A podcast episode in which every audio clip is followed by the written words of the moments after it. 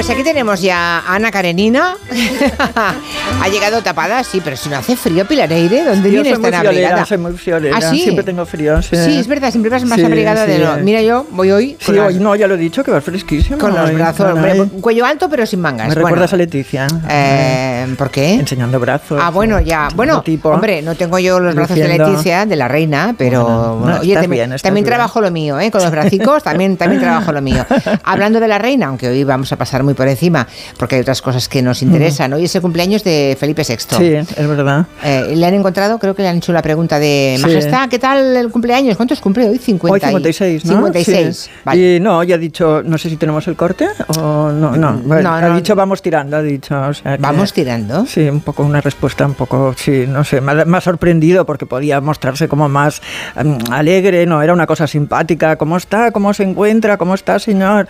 Vamos tirando, no sé, me ha parecido. Bueno, es ordinary people, Sí, ¿no? Sí, Es hace- bueno, es... eh, pero muy escueto, me ha parecido. Working class, o Sí, lo que decimos todos cuando aquí no sabemos. Ah, bueno, ¿qué tal? Bien, vamos tirando. Bueno, pues nada.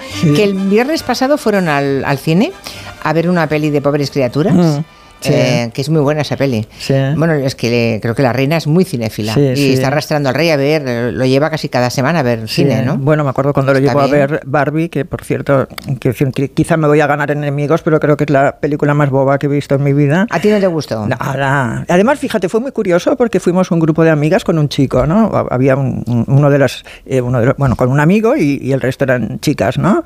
Y todas la- y, y el chico pobre no se atrevía a decir que no le había gustado. Entonces decía, bueno, pues está bien, es interesante. Hasta que al final empezamos a hablar las mujeres y dijimos, pero qué tontería, pero qué bobada de película. Y él dijo, sí, sí, a mí también me lo ha parecido. A mí me gustó. Eh, no es una gran, no la vi una gran película, pero mm, la, la vi con, con agrado, me gustó, sí. Sí. Bueno, a mí la Sí, que me encantó bueno, es la de Bayona, la verdad, la Sociedad de la Nieve me, me entusiasmó. Bueno, me encantaría que ganara el Oscar. A mí también. Lo merece mucho. Me gustaría mucho, Sí. pero hay duras competidoras. Ya, ¿eh? sí, es verdad. hay duras competidoras este año. Este año ha tenido mala suerte. Bayona en eso, pero mm, es verdad que estamos leyendo todo lo que cae en nuestras manos sobre el accidente aéreo. Sí, todo. De- ¿eh? Ay, todos Estamos los como documentales, document- todo, las todo. entrevistas, co- rescatando cosas del año 76, entrevistas que hizo Sí, sí. Íñigo aquí en el año, en poco tiempo después del accidente. Bueno, no, es increíble. Jordi Évole hizo el otro Sí, día su exacto, programa un sobre programa muy con bueno, ellos. Sí, sí, sí. estuvo muy bien. Sí. Sí. la verdad es que ha despertado para la gente de aquella generación, Sí. mm, fue una marca enorme Sí, sí, aquel sí. accidente. Pero lo curioso es que la gente joven, mi hijo, por ejemplo, al final la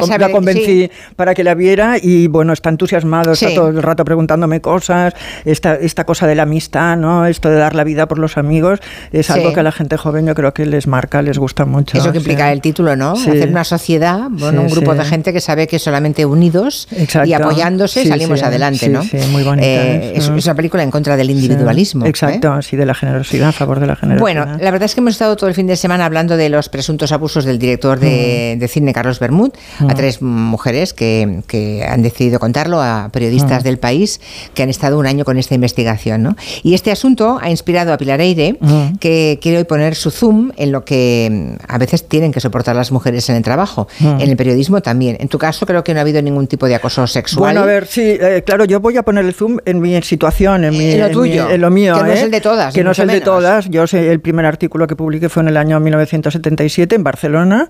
Eh, mi primera directora fue una mujer, que era Carmen Alcalde, que era una feminista que había venido de la lucha antifranquista, como muchas de las periodistas Ah. que estábamos entonces. Éramos periodistas todas muy politizadas y realmente ni con ella ni luego tuve a Carmen Umbón en Mundo Diario, luego pasa al Grupo Z, he tenido mujeres directoras, Asunta Soria, eh, y no he tenido, y luego he tenido hombres también, con todos no he tenido jamás ningún problema, os lo digo en serio, hemos tenido relaciones porque al final vives en una redacción y ves más a los a, a- a la gente de la redacción que a tu propia familia, ¿no? Pero siempre siempre con respeto. Yo, vamos, es que no, no- o sea, hablo por mí, desde luego, en ningún tenido- momento lo he visto ni he tenido que frenar ni nada. Ahora, lo que sí me he encontrado, esto sí que es cierto, eh, misoginia y machismo por parte de la gente que entrevistaba. Eh, yo trabajé en interview muchos años haciendo de entrevistadora, entrevisté a centenares de personas, creo, y me encontré casos, bueno, no sé, por ejemplo, por decirte algo, el caso de Fernando Fernán Gómez, que hoy día la entrevista de Fernando Fernán Gómez, si se mm, publica, caen, eh, bueno, cae Bueno, la revista entrevista, Les digo una cosa, ha traído el libro, ha traído el libro Pilar Eire en el que recoge todas las entrevistas, un libro que se publicó en el ochenta y tantos, ¿no? La, la entrevista de Fernán Gómez es del 82. 82, pero el libro es de, es de más 85, tarde, 85.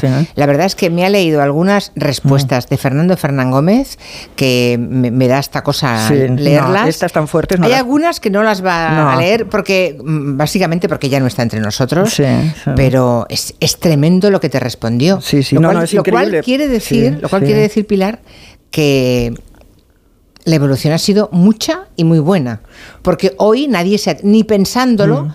Nadie se atrevería a decirte lo que te dijo Fernando Fernández. Claro, a ver, yo pienso que me lo decían broma. Estábamos en el Festival de San Sebastián, él presentaba una película.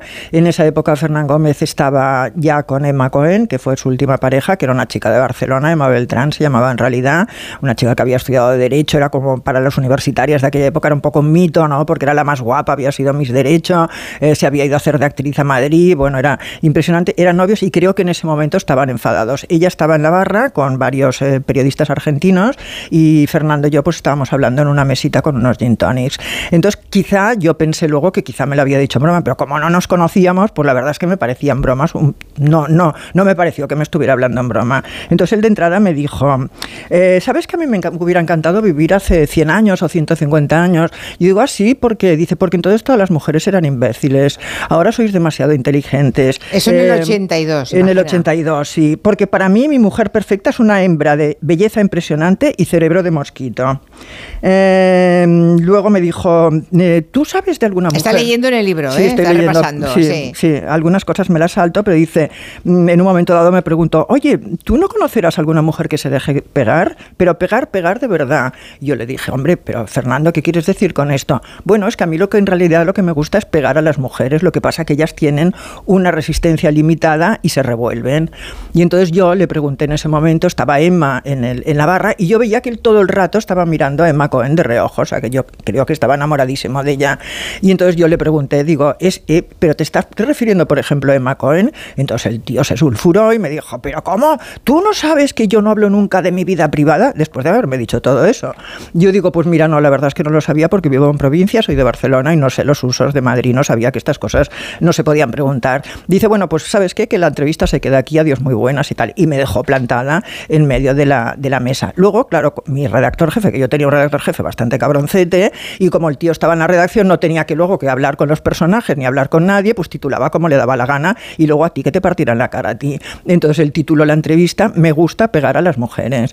Y lo que ahora hubiera sido un escándalo tremendo, pues en esa época se despachó como, mira, son cosas de Fernando, son cosas de Fernando. El titular fue ese en El titular fue Me gusta pegar a las mujeres. Y no pasó absolutamente nada. Año 82. Está bien para que nos situemos, ¿eh? ¿Dónde estamos y dónde estábamos? Sí, exacto, exacto. Pero no te creas que era solamente aquí en España, porque yo entrevisté a Elia Kazan, el legendario eh, director, eh, que era de origen griego, de Anatolia, y vivía en Estados Unidos. Ah, la ley del silencio, la, al este del Edén, el esplendor en la hierba, bueno, había hecho todo Río tipo salvaje, de... Río salvaje, todo tipo de películas fantásticas. Y, bueno, y yo recuerdo que Elia Kazan, pues solamente quería él había publicado su autobiografía, y solo quería hablar de su libro. Entonces, eh, claro, a mí lo que me interesaba era hablar de sus actividades. En esa época se hablaba mucho de que en la época de McCarthy él había sido del Partido Comunista, pero luego había sobrevivido delatando a sus compañeros. Sí, la y entonces, sí, entonces yo quería hablar de eso, pero no sabía cómo introducirlo y empecé a hablar, bueno, el mundo de Hollywood, Truman Capote, que en esa época era nuestro ídolo, ¿no? de los periodistas, Truman Capote, ah, yo no hablo nunca de homosexuales. Ah, digo, pues eh, Tennessee Williams, otro homosexual, solo me va a preguntar por, por maricones, sí. perdón yo dije, no, bueno, también le iba a preguntar por Montgomery Cliff. Bueno, este pudo hablar porque era medio, medio, era bi, bi, bi.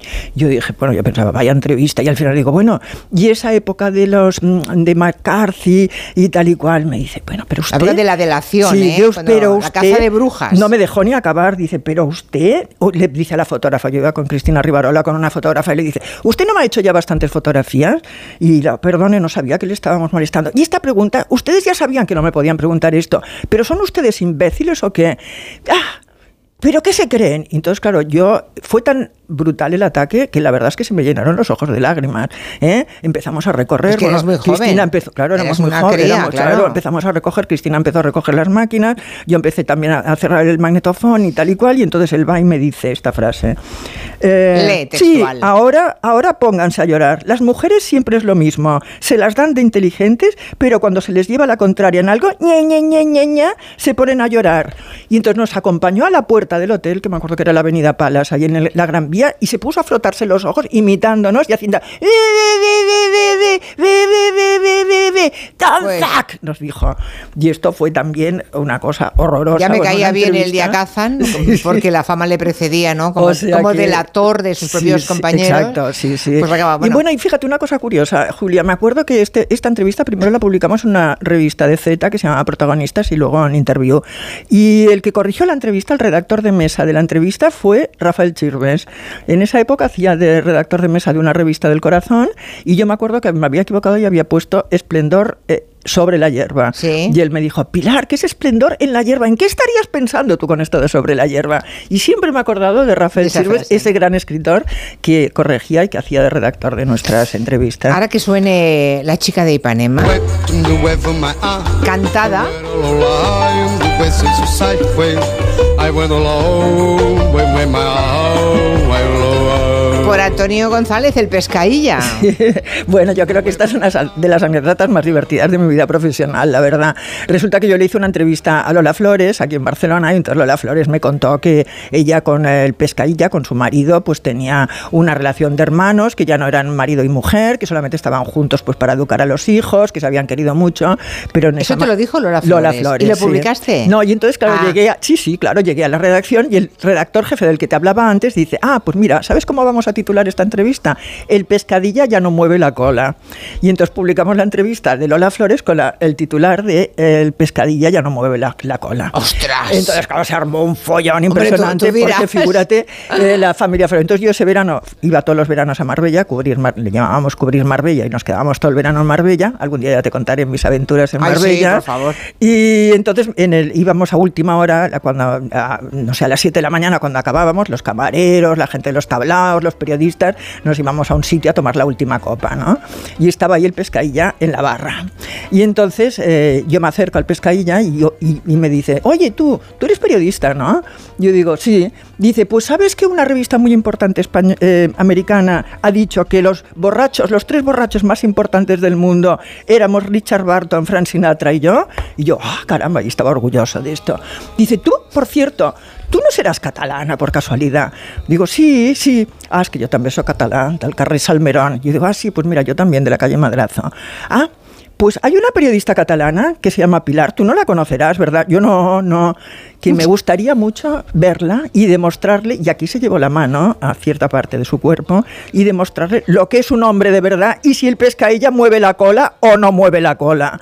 Y yo no sé si es que me reconoció o que realmente era un recado qué, pero vino el fotógrafo enseguida y me dijo, vámonos Pilar, vámonos Pilar, y nos fuimos corriendo. Mm. Y desde entonces, bueno, como esto también lo publiqué, evidentemente, eh, pues la familia Flores no me tenía mucha simpatía. ya, ya, ya, ya, mm. Bueno, bueno, la verdad es que mm, hay cosas que se publicaban hace años que ahora no sé si se publicarían igual, ¿eh? Bueno, estamos hablando de una época en que estábamos un poco en estado de gracia, todo se podía hacer, ¿eh? todo se podía, no, la gente no demandaba, además eran entrevistas que no, no, pagabas, ahora se ha de pagar por todo, eran entrevistas en, el, en, el, en el calor de la noche, ¿no? Con una copa que se confiaban y, y te decían... No había redes sociales, no había esto, redes sociales, esto lo ha cambiado todo, es evidente. Y, para acabar, quería hacerte un apunto, que en el 82 fue el Mundial de Fútbol de, en, España, ¿no? ¿Entrevistaste a futbolistas? Sí, entonces entrevisté, entonces... Bueno, es que ahora se dejaba, eh, ahora ya nadie, entrevista a los futbolistas, van exclusivamente a los programas de deportes y poco, pero antes yo me acuerdo que yo, pues entrevistaba a los futbolistas hace 30 años. Exacto, sí, sí, ya me acuerdo, ya me acuerdo que lo hacía. Bueno, hizo un especial a eh, Butragueño, por ejemplo. Exacto. No sé, es tremendo, pues ahora no, ahora no. Sí, pues a nosotros en Interview nos encargaron, me acuerdo, a Carmen Rigal y a mí que entrevistábamos mitad y mitad de las selección española, ¿no? Y a mí me tocaron... Pues, la mitad de, la selección cada una. cada una, sí. A mí me tocaron 15, creo, 20 futbolistas, entrevistarlos. Y entonces, bueno, claro, eh, era muy curioso porque ibas a entrevistarlos con el fotógrafo, ¿no?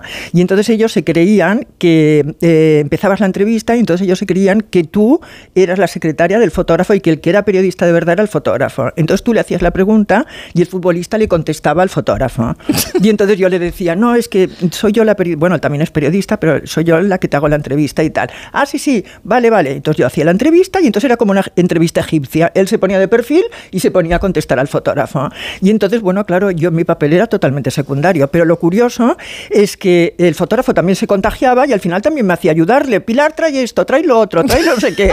Y claro, yo llegaba con unos cabreos a la redacción luego porque decía, el uno que me ningunea, el otro que no sé qué. Y luego, claro, todos los futbolistas estos se enfadaron, yo creo que empezaron a no dar entrevistas porque en vez de hablar pues del fuera de juego, de esas cosas que hablaban los futbolistas, pues yo hablaba de las piernas de Miguel y eh, de los ojos de Zubizarreta, bueno, todas esas cosas. Y la verdad es que no, no les hacía gracia y, bueno, y también se enfadaron un poquito. ahora, que, ahora que lo dices, yo tuve a, a la media plantilla del Barça también en un, en un directo en televisión española, en la ronda, en el año 91. No, no estaba ah. Migueli, pero estuvieron allí, ah, me vinieron cinco. Ahora es impensable, que vayan cinco a una entrevista en directo. cinco futbolistas, es impensable hoy en día. pero sí. es verdad que antes se hablaba más de vida personal porque al final, ¿qué podía pasar? Que dijeras lo del pescadilla que no mueve la cola, salía en mil ejemplares de una revista o en cien mil y el papel que quedaba obsoleto y antiguo una semana más tarde. Ahora todo eso se vierte en las redes sociales y permanece ahí por los siglos. Sí, pero también es efímera. Y, hay miles, sí, y hay, porque también es verdad que las cosas salen y luego al cabo de tres días ya no se acuerda nadie. Ya, pero hay, mientras tanto hay miles de personas que las remueven, que escarban, que las retuitean, que las comentan, de modo que la gente está asustada y ya no habla de su vida, claro. No, no, ya no, ahora es dificilísimo. Mm. Bueno, antes yo tenía, yo de todas las entrevistas que hice para Interview, que hice, no sé, casi mil, escribí bueno, le recogí luego en varios libros, o sea, ni una sola, es que era mm. no solamente no te, no te, no te cobraban lo que hacen ahora, sino que es que te enviaban luego un ramo de flores dándote las gracias, o sea, estaban agradecidos de que les hubieras entrevistado, o sea, que era... Pues mira, al hilo de lo que contabas de Fernando Fernán Gómez, que te dejó plantada, a mí solamente una vez me quedé plantada. ¿Ah, sí? Sí. Bueno, en, realidad fue un plante a medias, fue con Camilo José Cela. Ah, bueno. En protagonistas. me envió Luis del Olmo en el año 92, creo que fue, a hacer entrevistas en protagonistas a, domicilio. Tenía que entrevistar a Camilo José Cela y Camilo José Cela, eh, creo que estuve en un pueblo de la Alcarria, creo recordar, o de Castilla-La Mancha, no, no, me acuerdo. Fuimos con la unidad móvil, montamos todo el operativo, que era mucho más complejo que ahora técnicamente, claro. Y, mm, y bueno, empecé a, hacer, empecé a preguntar. Luego Luis entraba desde el estudio y hacía alguna pregunta y le hice alguna pregunta que no le, no le gustó entonces dijo por antena, ah, ¿le importaría callarse y que siga entrevistándome el señor del Olmo, que, es, que es quien sabe? Yo me levanté y me fui, sí. ¿Y Luis dijo algo? Eh, no, bueno, te quedas desconcertado en ese momento. Luis dijo, dijo lo que en el 82 de Fernán Gómez, cosas de Camilo, que es así. No, y además es que a posteriori es muy fácil dar lecciones y decir, en ese momento tenía, y tú misma dices, el otro día a Ana Belén la entrevistaban y decía, bueno, es que son, mm, tú ahora echando la vista atrás sí que me doy cuenta de que hubo momentos incómodos y momentos de acoso, pero en ese momento, en el momento en que transcurría no te dabas cuenta casi, porque habíamos, eh, normalizado lo que no es bajo ningún concepto normal. Muy interesante, por aquí hay un oyente que dice que se queden hasta las 10 de la noche hablando este par, pero me parece que tenemos otras cosas que hacer. Pilar muchas gracias. hasta, la semana que viene.